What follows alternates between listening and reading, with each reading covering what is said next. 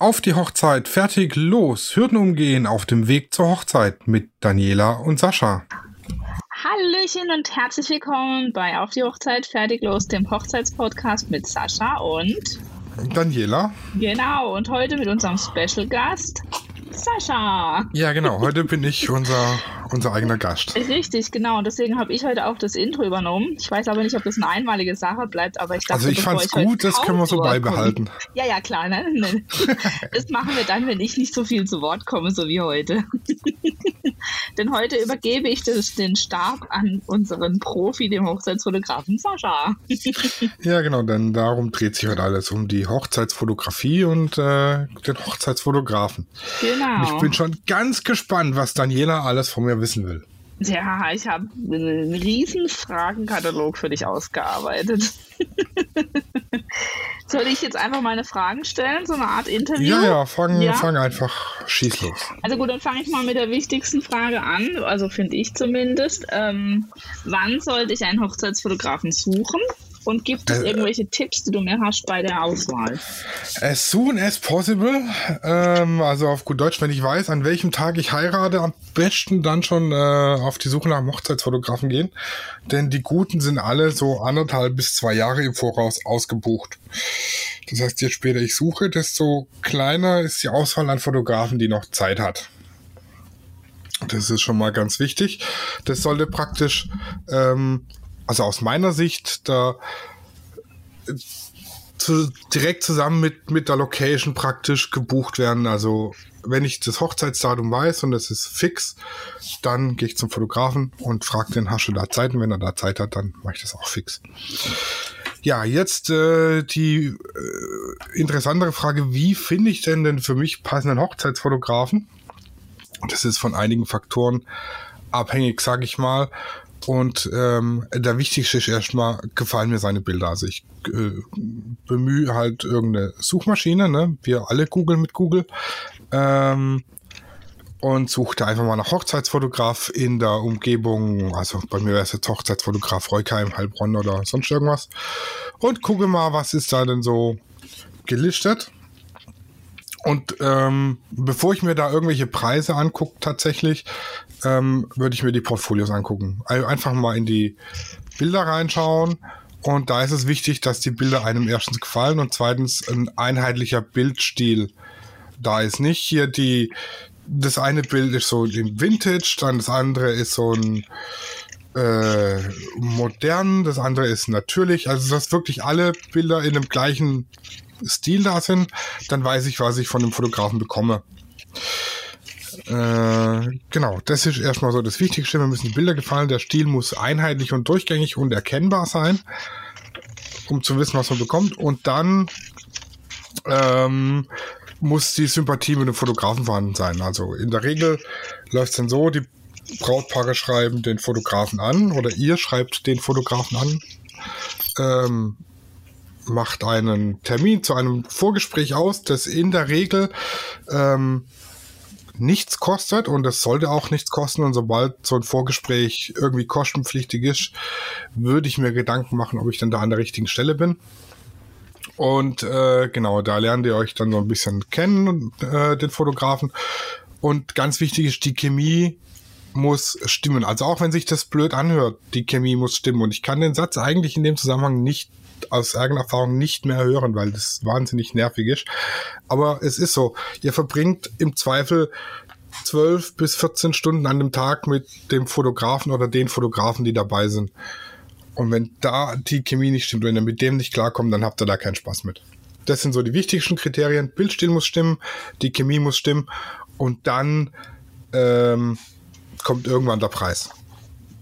Genau, und ähm, in welchem, also von welchem Zeitfenster sprechen wir jetzt? Mit wie viel Vorlauf wirst du dann gebucht? Ein Jahr, zwei Jahre, eineinhalb, drei Monate? Im Schnitt ein bis zwei Jahre. Okay, das heißt, du bist eigentlich schon relativ gut ausgebucht mit 2022 und na, 23 nee, wahrscheinlich noch nicht, aber. Tatsächlich nicht, weil im Moment keine Hochzeiten plant. Ja. Also kaum. Weil es also, ist ja im Moment immer noch relativ unklar, wann denn jetzt geheiratet werden kann und wie das denn jetzt weitergeht mit zu wenig Impfungen und zu spät geimpft und so weiter. Das, man, man kennt das ja alles und deshalb ja. ist gerade so die die Planung, also alle Anfragen, die ich jetzt hatte, haben es dann wieder verschoben, weil ihnen einfach die Planungssicherheit fehlt. Okay, selbst äh, mit einem Jahr, also man sagt ja eigentlich, so ein Jahr sollte man einplanen für die Hochzeitsplanung. Das heißt, wenn man jetzt anfängt, dann wäre es eigentlich gut, wenn man also so März, April 2022 oder später heiratet. Das heißt, auch da merkst du das jetzt noch, obwohl man ja, ja. eigentlich sagen würde, gut, bis dahin sollte der jetzt wirklich mal ein bisschen Gras über die Sache gewachsen sein, alle geimpft sein. Also selbst da äh, sagst du, ja, das, da, das, das, das merkt man noch. Genau. Okay, spannend. Und mit welchen Kosten muss man jetzt rechnen bei einer Ganztagesreportage zum Beispiel? Und gibt es also, da regionale Unterschiede? Da gibt es regionale Unterschiede tatsächlich. Das ist wie bei allem. Da gibt es eine sehr schöne Übersichtskarte, sage ich jetzt mal. Mhm. Die hatte ich auch mir extra in Vorbereitung auf den Termin heute, hatte ich mir die besorgt. Wo habe ich die hin? also es gibt ein, ein wahnsinniges äh, Nord-Süd-Preisgefälle auf jeden Fall. Ja, wenn du es findest, kannst du vielleicht ähm, auch als Download in der Folge dann hinzufügen. Äh, genau, das auf jeden Fall. Genau. Ach ja, ich hatte es mir selber im WhatsApp geschickt. Übrigens ein Tipp an alle, speichert euch eure eigene Handynummer ein, dann könnt ihr euch an euch selber WhatsApp-Nachrichten schicken. Ach nein, dein Ernst? Ich schicke mir, wenn ich was wissen will, schicke ich mir selber eine WhatsApp-Nachricht. Ah, ja, spannend, cool. Nee, ich schicke es dann immer meinem Mann. Sagt dann für dich nicht zur weiteren Beachtung, aber das ist natürlich super, wenn also, das möglich ist. genau, als Tipp, wenn man sich was merken will, was jetzt der Partner nicht unbedingt mitbekommen soll, weil man irgendwie eine Überraschung geplant ja, hat. Genau. Oder, oder, oder.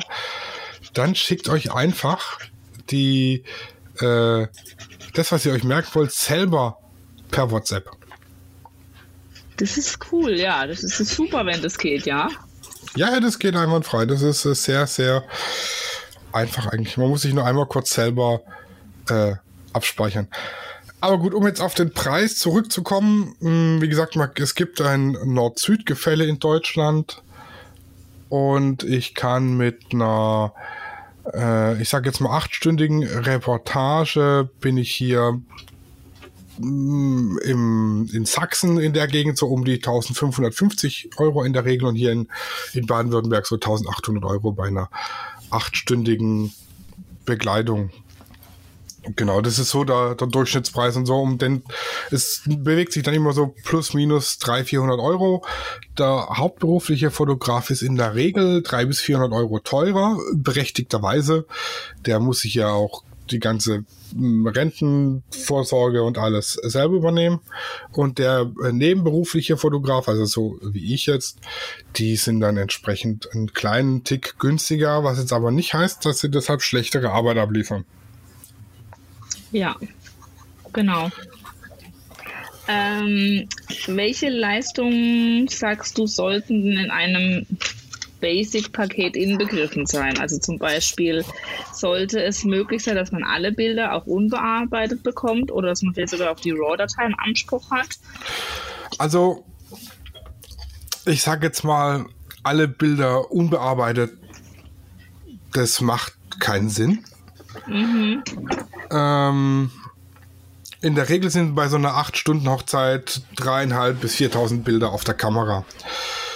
Ähm, man sollte dem Fotograf so weit vertrauen, dass er weiß, welches Bild was taugt und was nicht. Und Erfahrung, also ich habe mir von meinem Fotografen damals, weil wir uns gut verstanden haben, alle Bilder als RAW geben lassen. Das war Gut, 2000. Aber du hast ja halt selber nachbearbeitet dann, oder? Und 14. Soll ich dir sagen, was ich damit gemacht habe? Mhm. Die liegen noch original so, wie ich sie bekommen habe, auf der Festplatte. Ich habe sie nicht angeguckt, kein gar nichts, weil ich einfach ah. weder die Zeit noch die Muse dazu hatte. Also ein Fotograf, der euch alle Bilder gibt, auch die unbearbeiteten und unsortierten, ist in meinen Augen mh, hm, nicht wirklich seriös, weil das macht ein Fotograf einfach nicht. Was will das Brautpaar mit verwackelten Bildern, mit unscharfen Bildern, mit Bildern, die fünf, sechs, sieben, acht Mal da sind. Das macht keinen Sinn. RAW-Dateien gibt's generell nicht. nur gegen einen wahnsinnigen Aufpreis. Ähm, wer die RAW-Dateien besitzt, besitzt im Prinzip das Urheberrecht an den Bildern. Damit wird der Fotograf das Urheberrecht abgeben. Und Urheberrecht kostet Geld. Ähm, was dabei sein sollte, alle brauchbaren Bilder bearbeitet. Was dabei sein sollte, äh, was Bearbeitung betrifft, also die, die normalen Reportagebilder, die werden in der Regel angepasst in Farbe, Helligkeit, Belichtung, Kontrast, Bildausschnitt und so weiter und so fort. Und bei den, äh, beim Brautpaar-Shooting sollte wirklich eine Feinretusche dabei sein. Also, dass bei den Porträts jetzt keine Pickelchen mehr auf dem Bild sind oder so. Das sollte mhm. dabei sein. Ähm, ja, das ist so eigentlich das, was auf jeden Fall am besten digital auf, äh, naja, CD ist unmodern, aber CD, DVD, USB-Stick, irgendwie sowas.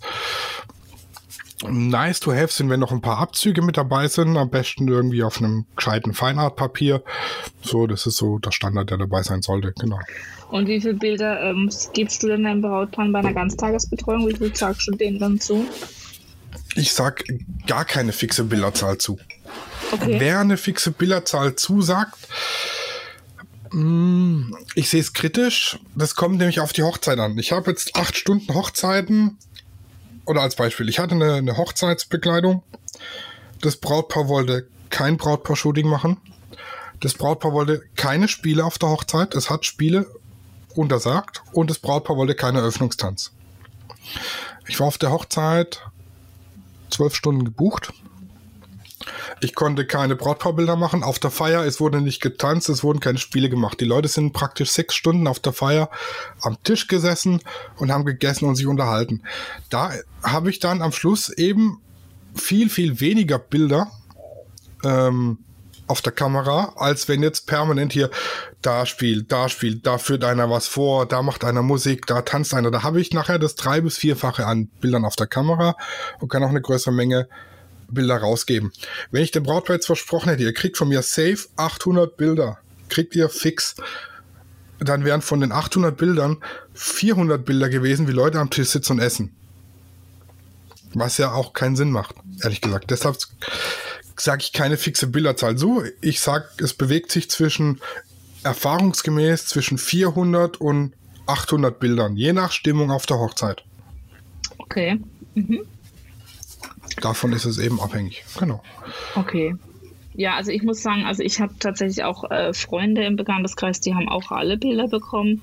Denen war das auch ganz arg wichtig. Ich muss sagen, ich war froh um die, ich glaube 500 waren es bei uns äh, vom ganzen Tag, ähm, die bearbeitet sind, weil die waren einfach so, oder sind so schön. Ich gucke mir lieber 500 Bilder an das ist schon ein Haufen Holz. Wie, wie du sagst, ich habe alle und eigentlich küsst mich nie die Muse, die mal anzugucken.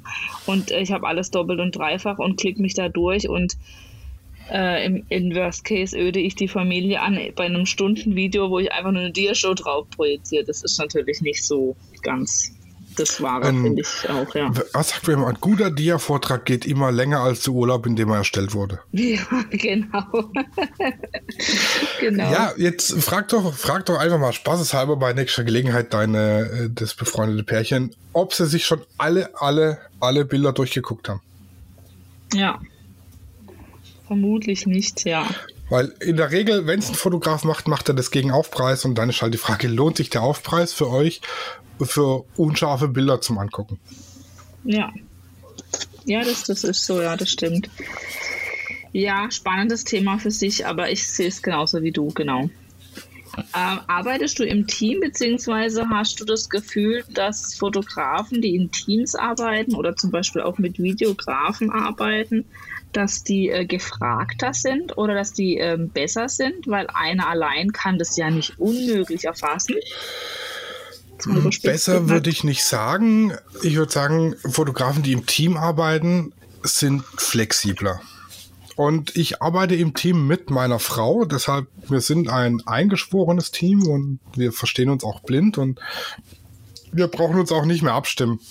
Ähm, Vorteile von Fotografen, die im Team arbeiten, ist jetzt beispielsweise in der Kirche. ich will jetzt ein Bild von hinten den Gang entlang fotografieren und von der Empore runter, möchte aber auch Bilder von, von vorne, von hinterm Altar. Das heißt, ich müsste, wenn ich alleine bin, die ganze Zeit Kirche nach vorne, nach hinten, nach vorne, nach hinten, hin und her rennen, was einfach eine Unruhe reinbringt. Ähm, das heißt jetzt während dem Gottesdienst oder einfach unter den Gästen, weil halt jeder immer guckt, was rennt der denn da hin und her. Fotografenteam hat den Vorteil, ich bin vorne am Altar und hinterm Altarraum versteckt und mache da aus dem äh, hinter der Wand Vorbilder, so dass man mich eben nicht sieht und äh, Claudi ist eben hinten auf der Empore und den Gang entlang und nimmt so ein bisschen die Gäste mit ins Visier und keiner kriegt was mit. Das ist einer der Vorteile. Der nächste Vorteil ist ganz einfach, man hat jetzt beim, beim Brautpaar-Shooting bin ich der Hauptfotograf, ich agiere mit dem Brautpaar, ich mache meine Bilder, wie ich mir das vorstelle ähm, gebe die Anweisung und so weiter und so fort. Und Claudi macht dann immer so eine zweite Perspektive, so mal von der Seite, mal von hinten, von oben, von unten, dass man so einen, einen zweiten Blickwinkel hat. Ähm, was jetzt einfach, weil ich einen nicht mit statischen Posen arbeite und sage, stellt euch jetzt so hin, die Hände so, die Köpfe so und so stehen bleiben und renne dann in jede Ecke, die ich brauche für das Bild, sondern ich arbeite dynamisch mit dem Brautpaar, ich gebe den praktischen Situation vor, in der sie laufen, stehen, sich unterhalten und so weiter und so fort. Und da muss man eben, da habe ich jetzt nicht ewig Zeit, von 15 Perspektiven Bilder zu machen, sondern ich mache meine und Claudia macht die zweite. Das ist halt der Vorteil, dass man dann zweiten Blickwinkel hat oder eben dann ich begleite die Feier und Claudia macht sich mit den Ringen und dem Brautstrauß auf den Weg und macht Detailbilder von dem Strauß. Wenn es jetzt einer alleine macht, dann ist er entweder auf der Feier und macht da Bilder oder er hat den, den Brautstrauß und die Ringe und macht hier schön Detailbilder von Strauß und Ringe und verpasst eventuell die Rede vom, vom Brautvater und die heulende Braut, weil es eben gerührt ist, sag ich mal. Ne, das sind halt so. Also Fotografenteam ist immer klar, flexibler und die Chance, dass alles eingefangen wird, ist höher. Dafür ist es aber eben auch teurer. Berechtigterweise sind ja mehr Leute. Genau. Und äh, die Claudia ist dann quasi so angestellt bei dir, wenn man so will? Oder macht die auch eigene äh, Fotoshootings so in Eigenregie? Oder wie ist das bei euch? Die ist nur bei den Hochzeiten dabei. Okay, ansonsten. Und ansonsten, wenn wir, wenn wir irgendwelche anderen Shootings machen als äh, Assistenz, dann hält sie hier mal den Reflektor oder richtet die Haare oder so. Aber bei Hochzeiten ist sie aktiv mit der Kamera dabei und bei den normalen Shootings einfach nur als Assistenz. Okay, und mit Videografen hast du auch schon zusammengearbeitet? Oder hast du so einen Videograf, der dich dann auch mal anruft und sagt, du hör zu, ich habe ein Brautpaar, die würde mich gerne als Videograf buchen. Würdest du als Fotograf dazukommen? Also ich hatte einmal einen Videografen auf einer Hochzeit nicht dabei. Wir wurden separat voneinander gebucht. Er war über, er wurde gewonnen, sag ich mal. Er hatte das mhm. als Gewinnspiel ausgeschrieben. Und äh, es war eine Katastrophe. Okay. Ich sage jetzt nicht, wer es war und ich sage jetzt nicht warum, aber es war auf jeden Fall, es war eine Riesenkatastrophe. Ähm, genau.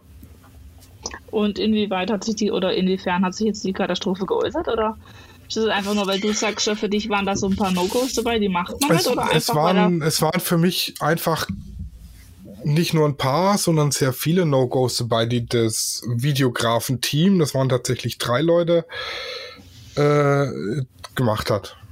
Okay. Am besten war noch der Assistent, der eingesprungen ist, ne? Der. Also ich sag's mal so, wenn die, wenn man mit, mit Hotpants, wo die auf gut Deutsch gesagt Arschbacken hinten rausglotzen, mhm. in der Kirche rumrennt und in Flipflops an der Hochzeit, dann ist es einfach fehl am Platz. Ja, das ist richtig, ja passt nicht so ganz. Wenn, wenn der Pfarrer drum bittet, bitte, ihr habt hier eure Plätze, da bleibt ihr. Es gibt Pfarrer, die sind eben streng. Die möchten nicht, dass da rumgerannt wird. Kann ich auch verstehen. Und man drängt sich dann trotzdem zwischen Brautpaar und Pfarrer und rennt da vorne im Altarraum rum und missachtet einfach die Anweisungen, die der Pfarrer gegeben hat. Ist es, ich kann es verstehen, die Anweisungen sind manchmal, ähm, da gehen wir aber auch gleich noch drauf ein, blöd, aber man muss es einfach beachten. Und ich kann mich nicht auf so einer Hochzeit permanent daneben benehmen.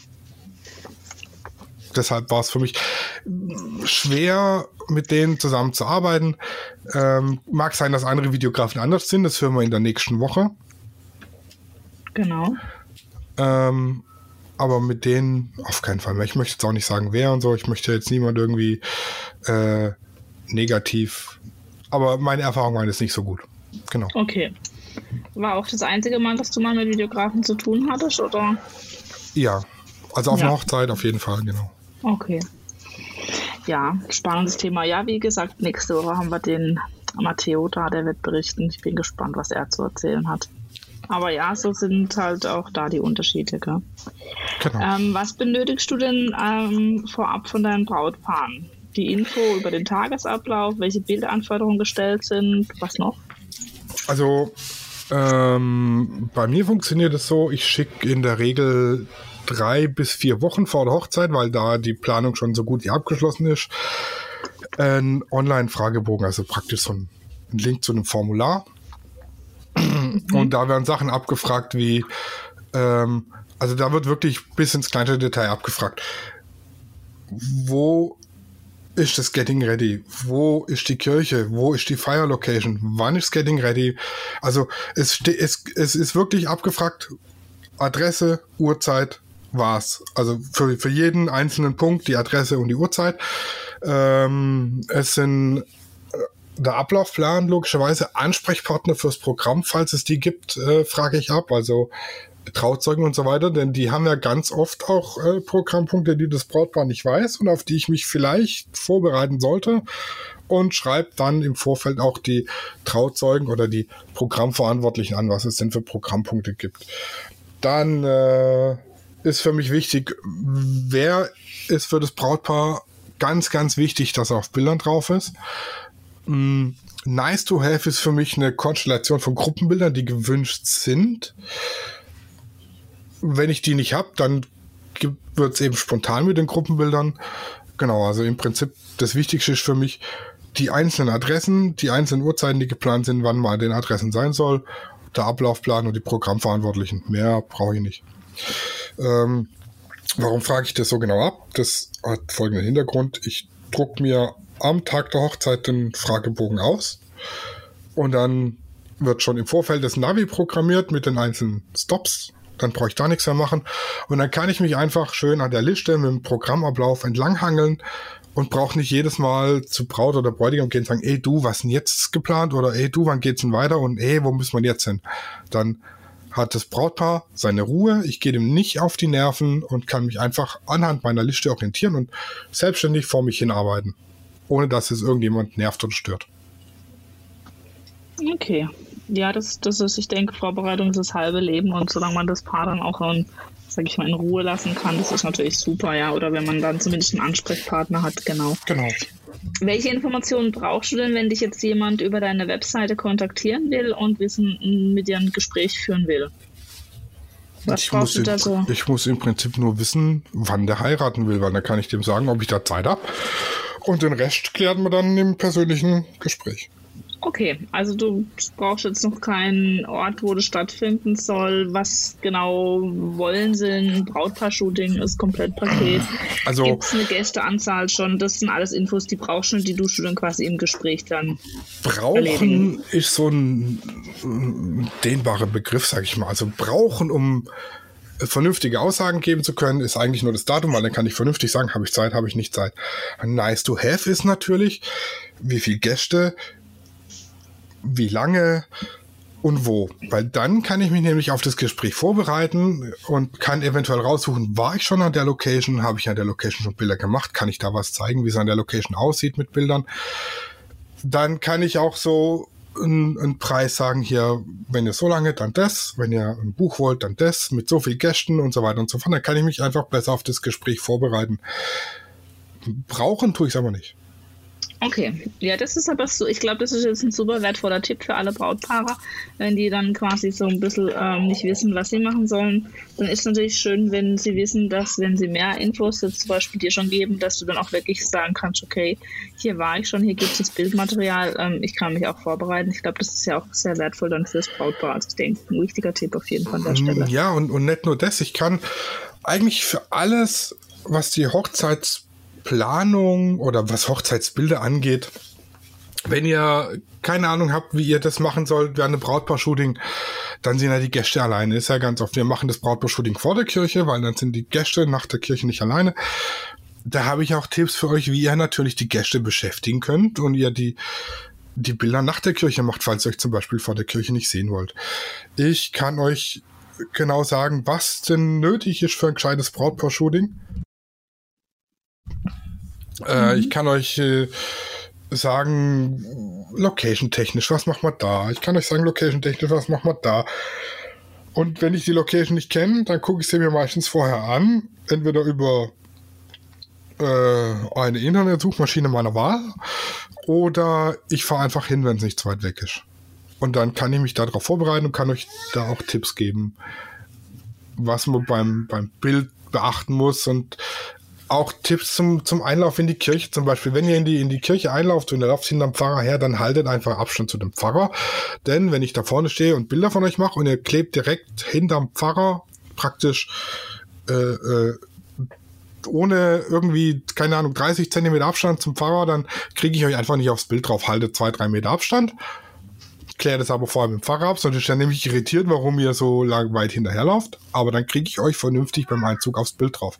So Sachen zum Beispiel kann man dann da klären. Oder wenn ihr äh, nicht wisst, wie ihr ein Brautpaar-Shooting machen sollt oder wo, dann kann ich euch auch da natürlich mit Rat und Tat zur Seite stehen. Kann man dich denn auch nur für Brautpaar-Shootings buchen? Oder sagst du zum Beispiel, das habe ich nämlich jetzt schon ganz oft bei anderen Fotografen gehört, nee, also samstags kann man bei mir nur Hochzeitsreportagen buchen, weil alles andere ist für mich nicht wirtschaftlich. Hm, kann ich die Kollegen verstehen, dass äh, ich natürlich in der Hauptsaison eigentlich jeden Samstag so eine Ganztagesreportage für 1800 Euro machen könnte.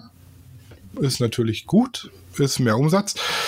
Äh, da ist jedes Brautpaar-Shooting, das im Prinzip mh, hm, 250, 300 Euro je nach Kollegen kostet, ähm, ja, blockiert einen Termin, an dem man das fünf- bis sechsfache an Umsatz machen könnte. Deshalb kann ich die Kollegen da verstehen. Bei mir allerdings geht's noch, aber wahrscheinlich auch nicht mehr lange. Wenn dann als After-Wedding-Shooting eben samstags oder freitags oder außerhalb der Saison. Okay, das heißt, du wirst das wahrscheinlich jetzt auch machen, weil du sagst, du hast einfach so eine große Nachfrage an Hochzeitsreportagen oder genau. was meinst du, dass du es umändern wirst? Genau deshalb. Okay. Das heißt, man kann dich aber auch für Braut, man kann dich auch nur für Brautshootings buchen, aber ist halt immer dann die Frage, wenn das jetzt kommt, dass du das jetzt auch so machst, ob es dann unter der Woche stattfindet oder halt eben After Wedding Shooting oder halt außerhalb des Genau. Okay. Man kann mich mhm. prinzipiell für alles buchen. Also das ja. so ist es ja nicht, ne? Also genau. Kamera ist da, ich bin da. Ich wollte gerade sagen, was bietest du denn alles so für Pakete? Du bietest Brautpaar-Shooting, Hochzeitsreportagen, After Wedding, habe ich jetzt rausgehört. Genau. So, das, ist das, was, was die Hochzeiten betrifft. Natürlich auch äh, Engagement-Shooting, wenn ihr möchtet, äh, zur Verlobung, mhm. dass ihr dann die Bilder zum Beispiel für Einladungskarten nehmen könnt. Gibt es denn bei dir, wenn jetzt ein Paar bei dir Hochzeitsreportagen bucht, auch so ein Vorab-Shooting, wo man sich als Paar kennenlernt, wo man sagen könnte, das könnte man auch als Engagement-Shooting nehmen? Oder ja, machst du das nicht? Auch das gibt's. Auch das gibt's. Und ähm, jetzt erklär mal für alle, die das vielleicht nicht wissen, was bedeutet ein After-Wedding-Shooting? Was machst du da? Ein After-Wedding-Shooting ist praktisch, wenn ihr jetzt ähm, am Tag eurer Hochzeit selber keine äh, Zeit habt, um Bilder zu machen oder es nicht machen möchtet, weil ihr einfach eure Gäste nicht alleine lassen möchtet, dann ist ein After-Wedding-Shooting ähm, einfach ein, ein Brautpaar-Shooting einige Tage nach der Hochzeit. Da geht ihr nochmal zum Friseur, Haare, Make-up, Klamotten an und dann feuerfrei geht's los mit Bilder machen. Und da kann man dann natürlich auch den ich sage jetzt mal, geilen Shit machen, ja, in dem auch eventuell mal das Kleid ein bisschen dreckig wird. Ähm, wir machen bei After Wedding Shootings achten wir darauf, dass das Kleid auf jeden Fall wieder sauber wird. Also wir machen jetzt nichts damit, wo was nicht mehr rausgeht. Also kein Aber wir haben schon, wir haben schon zum Beispiel mit, mit äh, Holy-Farben ein After Wedding Shooting gemacht. Das war mega geil auf einem alten Dachboden mit Holy-Farben. Das war mega einfach mega. Oder mit Brautkleid in den See springen oder auf einer alten Eisenbahnbrücke. Also das krasseste oder ausgefallenste auf der Wedding Shooting, ähm, da hatte sie ihr Brautkleid an und ist praktisch äh, auf der auf einer alten Eis, stillgelegten Eisenbahnbrücke entlang gekrochen mit so einem panischen Blick nach hinten und hinter ihr war der Bräutigam auf dem Bobbycar mit der Jigsaw-Maske und einer Machete. das war schon geil. Aha. So Sachen kann man halt nur beim, beim After-Wedding-Shooting machen, weil man sonst einfach, äh, man macht das, das Shooting, kommt zur Hochzeit und das Kleid sieht aus wie Sau. Sie sind aber, aber bisher alle wieder sauber geworden, die Kleider. Aber jetzt muss ich dich fragen, das Frage stellt sich wahrscheinlich jetzt jede Braut, die den Podcast hört, ja. Ähm, kannst du dann bei einem, bei einem After-Wedding-Shooting, das klingt nach einem mega Fun-Faktor, ja, aber kannst du da die Emotionen einfangen, die du dann vielleicht am Tag der Hochzeit nicht hast beim Brautpaar-Shooting? Schwer.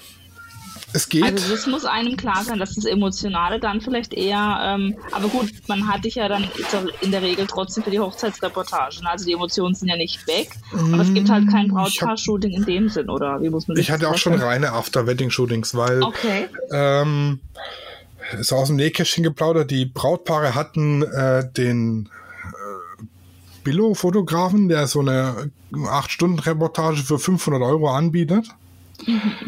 Und waren danach mit den Bildern. Also die eine Braut hat sogar geheult, als sie die Bilder gesehen hat. Okay. Aber nicht vor Freude. Und dann äh, haben sie eben mich gebucht für ein After-Wedding-Shooting, dass sie immer noch vernünftige Brautpaarbilder haben. Okay. Und in der Regel machen wir dann so ein paar in Anführungszeichen normale äh, Hochzeitsbilder und dann geht's los mit Trash the Dress, wenn ihr das wollt. Wenn ihr das nicht wollt, dann machen wir einfach die ganze Zeit normale Bilder und man hat halt einfach keinen Zeitdruck beim After-Wedding-Shooting und kann das in Ruhe machen.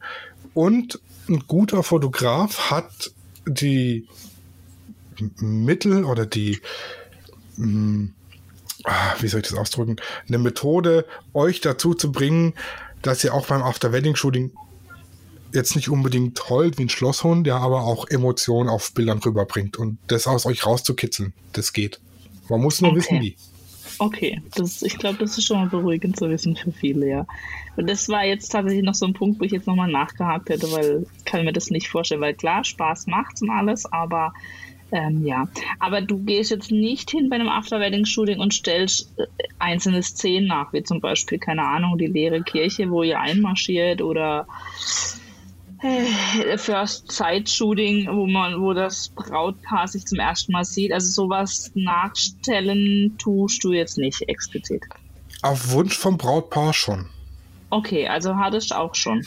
Hatte ich auch schon, äh, dass man so the, the First Look praktisch hm, also ich hatte es einmal, dass man es wirklich inszeniert und das war auch das einzige Mal in meiner Hochzeitsfotografenkarriere, wo ich ein Video gemacht habe davon. Mhm. Es war mega geil muss ich sagen, war schon mega gut gemacht, aber es ist mir einfach zu viel Arbeit, die Schneiderei hinterher. ähm, und ich hatte ja auch schon inszeniertes äh, äh, Traugottesdienst, sage ich mal, mehr oder weniger. Äh, aus dem Hintergrund, dass der Pfarrer ein Fotografieren während dem Gottesdienst verboten hat. Da haben wir es mhm. eben nachgestellt dann. Okay. Genau.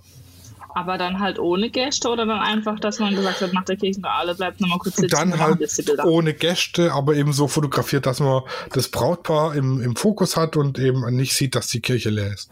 Ah ja, okay, okay. Ja, cool. Und jetzt noch eine andere Sache. Ähm, wie stehst du denn oder wie reagierst du, wenn jetzt ein Brautpaar dich fragt, ähm, wie sieht's aus, wir können uns nicht einigen, Sollten wir jetzt einen Vollzeitfotografen oder einen nebenberuflichen, haben wir da an der Qualität Einbußen. Oder wenn jetzt ein Paar sagt, oh, das ist uns alles zu teuer, können wir da nicht eine Sparvariante nehmen? Da hört man ja ganz oft, ach, nimm dir doch einen Fotografiestudenten, das ist eine in Anführungsstrichen billigere Arbeitskraft. Wie siehst du das? Kannst du das jetzt auch so unterschreiben oder würdest du sagen, ah, Vorsicht? Ich kenne Fotografen, die machen das hauptberuflich die Bilder sind, ich sag mal, altbacken und aus meiner Sicht, das ist ja Geschmackssache, nicht gut. Mhm. Es gibt Fotografen, die machen das so wie ich nebenher.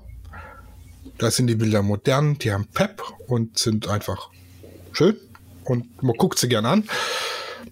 Es gibt aber auch Fotografen, die machen das so wie ich nebenher. Da denkt, guckt mal das Bild an denkt sich, warum? Ne? Also mhm. man kann jetzt nicht sagen, dass der, der hauptberufliche Fotograf besser ist, als der das nebenberuflich macht. Fotografie hat ganz viel mit Kreativität zu tun und mit, mit Einfallsreichtum. Und Kreativität kann man nicht lernen in der Ausbildung. Sage ich jetzt. Es gibt vielleicht Leute, die anderes behaupten, aber ich sage, Kreativität kann man nicht lernen. Ich kann mir jetzt nicht ich lerne dann so zwei, drei Standardposen für, für ein Paar-Shooting bei der Ausbildung. Wahrscheinlich. Ich habe ja keine, ich habe es ja autodidakt gelernt. Und dann arbeite ich halt eben immer mit diesen, Entschuldigung, Kack-Standardposen. Und dann sehen die Bilder halt immer alle gleich aus. Die Bilder sind handwerklich gut gemacht, aber eben von der Kreativität her nicht so. Dafür sind dann eben, gibt es dann halt auch äh, Fotografen, die es hauptberuflich machen, die es gelernt haben und die wahnsinnig kreativ im Kopf sind. Die, die Bilder, die, die, die, die strotzen praktisch vor Kreativität und vor Abwechslung und sind ja einfach gute Bilder. Und genauso ist es aber auch bei den nebenberuflichen Fotografen oder bei den Studenten. Kann es genauso gut sein, dass äh, die Bilder einfallslos und langweilig sind oder sie sind eben saumäßig kreativ. Sie sollten auf jeden Fall, ähm, das habe ich ja vorhin schon gesagt, ihr solltet euch angucken, was für Bilder macht der Fotograf und hat einen durchgängigen Stil und passen die Bilder zu euch als Paar. Moment kurz, ich muss ja mal meine Katze davon abhalten, meinen Fernseher runterzureißen. Nala, komm her. Komm auf meinen Schoß und sei friedlich. Genau, also da kann man, kann man nicht sagen, dass ein professioneller Fotograf besser ist als einer, der es, also, was heißt, war jetzt falsch ausgedrückt, ein hauptberuflicher Fotograf besser ist als ein nebenberuflicher Fotograf. Was ich nicht machen würde, was ich euch auf keinen Fall empfehlen würde, einen Freund, einen Verwandten, einen Onkel, einen Bruder oder sonst jemand zu nehmen und zu sagen, der hat eine gute Kamera, der macht hobbymäßig gute Bilder, den will ich als Fotograf auf meiner Hochzeit. Ich kann euch aus eigener Erfahrung sagen, Gast und Dienstleister zugleich zu sein. Funktioniert nicht. Wir waren bei Freunden auf der Hochzeit, auf der einen Seite eingeladen, auf der anderen Seite als Fotograf gebucht. Hm, ich hatte von der Hochzeit hm, feiertechnisch nichts, weil ich war ja auch als Fotograf da und als Fotograf habe ich eine Verantwortung und darf praktisch oder will möchte und soll keinen Moment verpassen. Und da kann ich nicht Gast und Fotograf gleichzeitig sein, weil es ist Arbeit. Und die Arbeit, die hört einfach nicht auf, nur weil jetzt halt gefeiert wird. Es wird weitergearbeitet. Ähm, tut es euch und euren Freunden und Verwandten nicht an und sagt, ach komm, ich gebe dir 100 Euro, mach du dafür für mich die Hochzeit. Ihr seid nachher enttäuscht, weil es einfach ähm, nicht dem entspricht, wie ihr euch das vorgestellt habt, weil er er sagt halt für 100 Euro, ich möchte aber auch feiern und möchte auch Gast sein. Kann ich auch verstehen. Funktioniert nicht. Hm. Ja, das ist, das stimmt natürlich, ja. Also das muss man einfach abwägen, ja, ob das passt oder nicht. Und ähm, ja, muss man, denke ich, auch offen drüber sprechen. Aber ich glaube, das ähm, macht man einmal, aber dann passiert es einem nicht mehr. Also auf Seiten des Dienstleisters zumindest. Ja. ähm, wie lange, sagst du, braucht man in der Regel für die Nachbearbeitung? Was ist denn da so die Norm? Das kommt jetzt ganz drauf an. In der Hauptsaison bei einer 8-Stunden-Reportage drei bis vier Wochen. Okay. Ich hätte mit länger gerechnet. Ja, das geht tatsächlich. Ich habe einen, einen sehr guten Workflow. Okay, aber das dann nebenberuflich zu machen, ist dann auch schon schwieriger, oder? Es ist sportlich, aber es geht. Okay. Und wie ist es? Ähm, es gibt ja manche Hochzeitsfotografen, die bieten ja dann an, wenn sie dann äh, so eine Hochzeitsreportage begleiten und nachbearbeiten, ähm, die Bilder, dass sie dann noch so eine Art Hochzeitsalbum oder so machen. Machst du sowas auch? Aber klar. Aber Fotoalben klar. macht äh, meine liebe Frau wahnsinnig gern. Mhm. Ähm, und da habe ich auch einen sehr schönen und starken Partner, was Hochzeitsalben angeht. Die werden nämlich handgefertigt, komplett ja, handgefertigt, handgebunden. Gewesen, ja. Und äh, die sind qualitativ saumäßig geil. Ich habe natürlich auch eine, eine günstigere Variante, weil da geht es halt so los bei 300 Euro fürs Album, logischerweise. Mhm. Ähm, weil es ist einfach Handarbeit, muss man sagen. Und es sind Echtledereinbände und für alle Veganer sind auch Kunstledereinbände und Leineneinbände und keine Ahnung was alles mit Plexiglas und mit, mit Holzbuchdeckel und so weiter. Es sind mega geile Teile dabei. Aha. Wirklich richtig geiler Shit. Ähm, aber wie gesagt, auch eine günstige Variante. Biete ich an. Ist äh, in einigen, ich sage jetzt mal, St- Paketen auch dabei schon. Im Preis inbegriffen. Und was bedeutet das- für dich jetzt eine günstigere Variante? Also ich weiß, meine Hochzeitsfotografin, die hat zum Beispiel mir dann Leporello erstellt, so ein Aufklappbilderbuch mit 20 Bildern drin. Ähm, sowas dann oder meinst du dann einfach in digitaler Form? Nee, es ist auch ein, auch ein Buch, also wirklich ein, ein Buch, auch ein hochwertiges Buch, allerdings eben kein 240 Gramm Papier, sondern ein dünneres Papier ähm, mit einer weniger hochwertigen Haptik, sage ich mal. Ähm, die Bilder sind digital Druck und nicht belichtet. Die, die ich, also die hochwertigen Alben, die sind richtig ausbelichtet, wie man früher auch Bilder belichtet hat, ähm, auf einem wirklich Fotopapier. Die anderen, die sind einfach nur gedruckt und äh, sie kommen eben aus der Maschine. Okay. Und das merkt man denen aber auch an, dass sie nicht handgefertigt sind und die, die Möglichkeiten, den, den Einband und das Buch zu gestalten, sind nicht so vielfältig. Mhm. Und jetzt nochmal, wenn du sagst handgefertigt, bedeutet, du hast noch ein richtiges Fotolabor, wo du selber entwickelst auf Papier? Nee, die werden äh, beim Hersteller entwickelt und gefertigt. Ich mache das selber nicht. Ah, Aber ich okay. habe ich hab ein Fotolabor und ich mache Abzüge, ähm, entwickle Filme, analoge Filme selber und mache Abzüge, aber äh, das ist für mich eher privates Hobby. Okay, ja. Das war immer mein Traum. Ich habe ähm, mal ein Jahr in den USA gelebt als Austauschschülerin und hatte dort auch einen Fotografiekurs und habe dann auch eine analoge Kamera gehabt und ich habe es geliebt, Bilder zu entwickeln im Fotolabor. Und als ich das dann in Deutschland weitermachen wollte, habe ich gemerkt, ich bin da völlig an Grenzen gestoßen, weil dann schon das digitale Zeitalter angeklopft hat und irgendwie sich dann analog Fotolabor irgendwie einzurichten, war eigentlich schon nicht mehr möglich. Also ich bin dann echt, da- ich habe gesucht, aber nichts gefunden und dann habe ich irgendwann gesagt, okay, gut, dann halt, dann soll es nicht sein. Mm, Ja, bei mir war es so, ich habe irgendwann festgestellt, dass ich einfach mm, zu viele Bilder mache und vor allem zu viele unnötige Bilder mache. Mhm.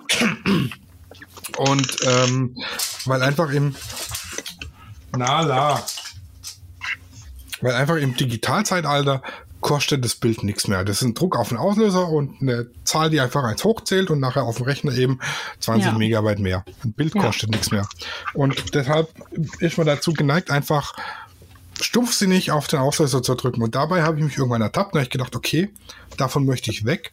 Habe mir meine analogen Minoltas wieder, eine X500 und eine X700 rausgekramt, habe mir Schwarz-Weiß-Filme gekauft und bin dann auf die Jagd nach Bildern gegangen. Und da muss man wirklich jedes Bild ist dann da und man hat 36 Möglichkeiten auf dem Film und danach ist Feierabend. Da muss man wirklich wieder bewusst fotografieren und muss sich wirklich bewusst das Motiv vor Augen führen. Drücke ich jetzt ab oder drücke ich nicht ab? Und dann habe ich angefangen, auch die Filme zu entwickeln, um einfach wieder ein Gefühl für die Fotografie und die Liebe dahinter zu kriegen, ähm, weil es einfach so ein bisschen mit der Zeit durch das Analoge verloren gegangen war. Um da wieder Ja. hinzufinden und meine Kreativität zurückzufinden, habe ich dann einfach analog angefangen. Und deshalb mache ich das für mich auch. Ähm, genau. Da habe ich auch einen Instagram-Account, wo die ganzen analogen Bilder zu sehen sind. Ah, okay. Und ähm, du kriegst tatsächlich irgendwo noch analoge Filme zum Kauf? Ja, klar. Das überrascht mich doch noch, ja. Sogar in verschiedensten Körnungen und Lichtstärken. Also ich habe acht verschiedene Schwarz-Weiß-Filme hier und auch äh, Fotopapier zum Ausbelichten von Schwarz-Weiß-Bildern kriegst du noch von dem günstigen Fuji-Filmpapier bis hin zum Hahnemühle-Papier, wo so ein DIN A4-Blatt Papier 300 Euro kostet. Kriegst du alles noch. Okay. Kriegst du auch noch Entwickler und alles. Okay, das war mir jetzt so nicht klar. Okay, cool. Cool, echt cool. Wow. Spannendes Thema auf jeden Fall, mega spannend. Danke dir, Sascha, für deine Offenheit und deine Bereitschaft, über deinen Beruf zu berichten. Ja, gerne. Ja, und dann sind wir, glaube ich, auch schon am Ende unserer Folge heute. Genau. Und für alle, die äh, unseren Hochzeitspodcast nachhören wollen und äh, die letzten Folgen, ob sie was verpasst haben, ihr findet uns unter www.aufdiehochzeitfertiglos.de. Daniela findet ihr bei Instagram unter Luana-Hochzeitsplanung. Korrekt. Richtig? Ja. Und mich unter Lichtwerke Fotografie mit PH und PH oder da es ja heute um Hochzeitsfotografie geht, unter Lichtwerke unterstrich Weddings. Da ist mein Hochzeitsfotografie Profil. Genau. Ansonsten für Fragen sind wir immer zu haben. Also wir beantworten sie euch dann natürlich. Ja, gerne auch in der nächsten Folge. In der es Genau. übrigens um Hochzeitsvideografie geht, also nicht ganz weg vom Thema eigentlich, wenn du so willst. Und äh, genau, wie deine Tochter gerade richtig gesagt hat. Genau. Tschüssi. Viel Spaß beim Plan. Ja, tschüss. Auf die Hochzeit fertig los ist eine Produktion von Lichtwerke Fotografie in Zusammenarbeit mit Loana Hochzeitsplanung. Neue Folgen immer mittwochs überall, wo es Podcasts gibt.